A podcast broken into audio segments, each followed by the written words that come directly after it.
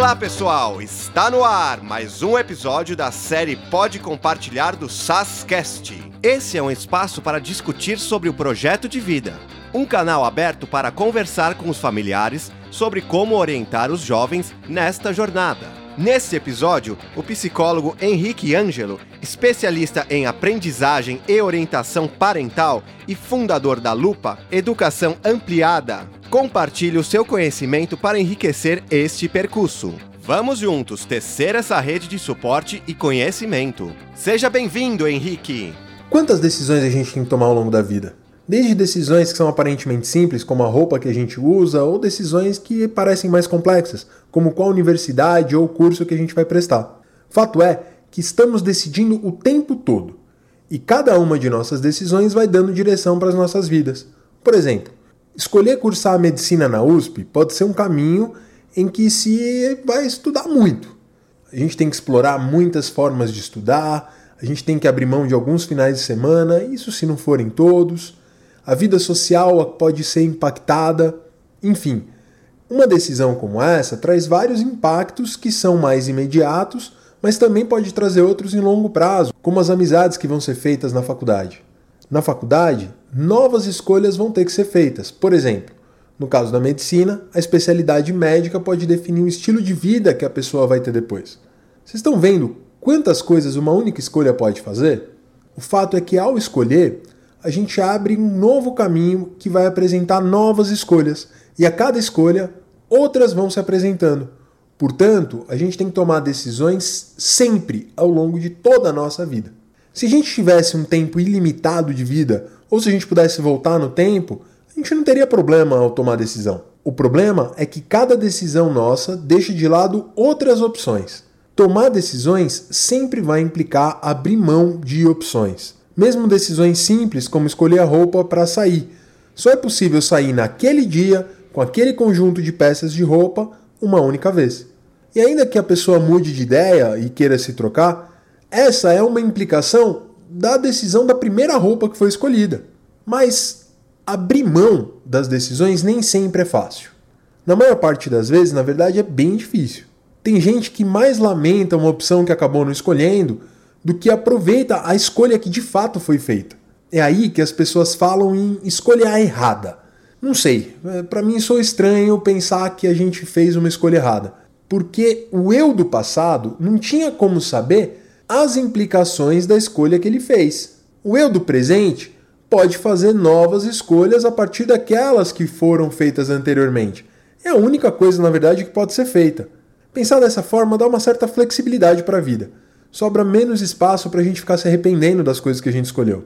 Você não tem ideia do que eu ouço de gente que lamenta não ter feito uma escolha diferente no passado ou ter se arrependido daquela que fez. Por isso, a importância da gente pensar em um projeto de vida, mas não um projeto de vida muito rígido. Um projeto de vida nada mais é do que um norte para que a gente tome as decisões ao longo da vida.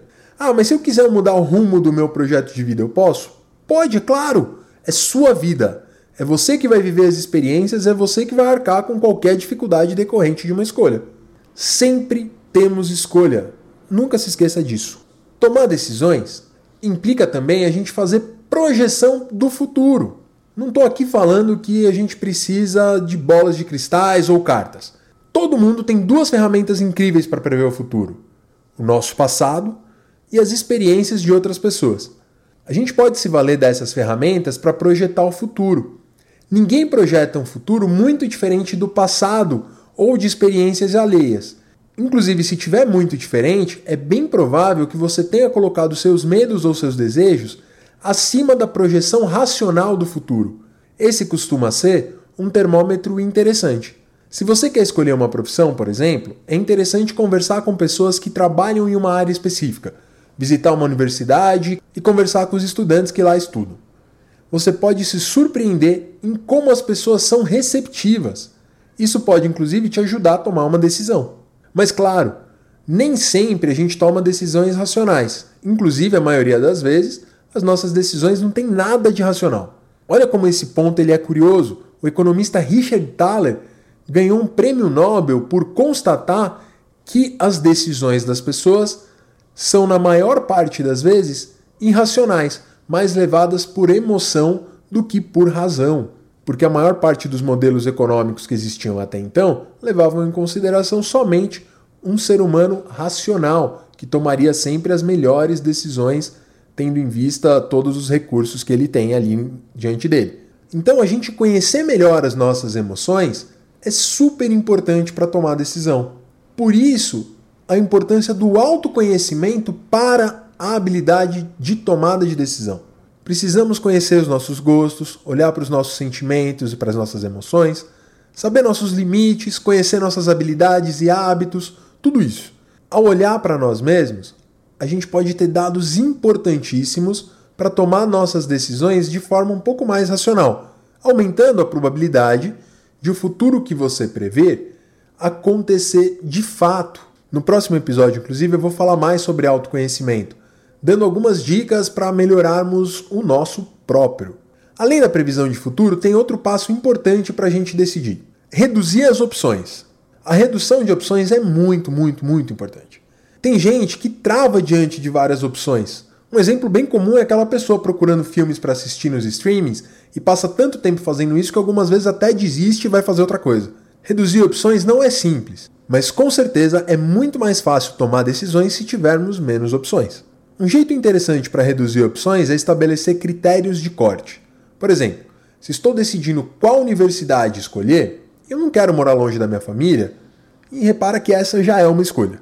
Eu posso cortar as universidades que ficam longe de onde eu moro. Pensar em critérios importantes é um passo muito, muito, muito relevante. Mas cuidado, a gente tem que se manter firme naqueles critérios, porque com certeza você vai ter vontade de flexibilizar esses critérios em algum momento. Então toma bastante cuidado. Criar critérios muito claros e se manter firme é um passo importante para tomar decisões. Depois que a gente já reduziu algumas opções, a gente pode fazer uma lista de prós e contras, inclusive dando uma nota de 0 a 10 para cada ponto que a gente levanta. Aí você soma os prós e subtrai os contras. O resultado pode te dar uma luz e te levar para o final da sua escolha. Um grande problema ao escolher algo é que quanto mais tempo você demora para escolher, você está escolhendo a inércia. Não escolher também é uma escolha. Tem gente que prefere deixar que outras pessoas ou que algumas circunstâncias da vida tomem decisões ao invés de pegar as rédeas da própria vida. Por exemplo, há algum tempo eu conheci um menino que tinha tanta dificuldade de escolher o curso que faria que deixou para decidir no dia da inscrição para o vestibular. Obviamente, essa não foi uma decisão que ele pensou bastante, que ele raciocinou em cima. Ele não fez uma projeção de futuro. Ele foi naquilo que ele estava sentindo. Ele deixou o mundo escolher por ele. A dificuldade em tomar decisão ela é bem relevante. E tem um termo que se refere à habilidade de tomar decisões rápidas, que é decisividade.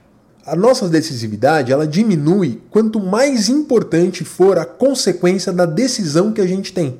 Inclusive, a gente pode procrastinar tomar algumas decisões. Isso representa uma clara baixa decisividade e gera muito sofrimento. Por isso que a noção de que não tem escolha certa facilita muito esse processo. A pessoa ela toma uma decisão e depois pode tomar outra decisão. Não tem problema. Por exemplo, começar um curso universitário e depois decidir mudar, claro, considerando implicações como o valor já pago caso seja uma faculdade particular, é importante, mas é aí que se encontra a leveza da escolha. Se não for possível pagar uma nova faculdade, outra opção vai se abrir. Aquela faculdade já não é mais uma opção, certo? Ou a pessoa pode optar por procurar um emprego para poder pagar o curso universitário. É claro que existem limitações, isso é bem claro, mas as escolhas estão aí para serem feitas. A gente pode pensar um pouco mais fora da caixinha para conseguir fazer algumas escolhas. E é claro, gente, as opções variam de pessoa para pessoa, de momento para momento, de família para família, de classe social para classe social.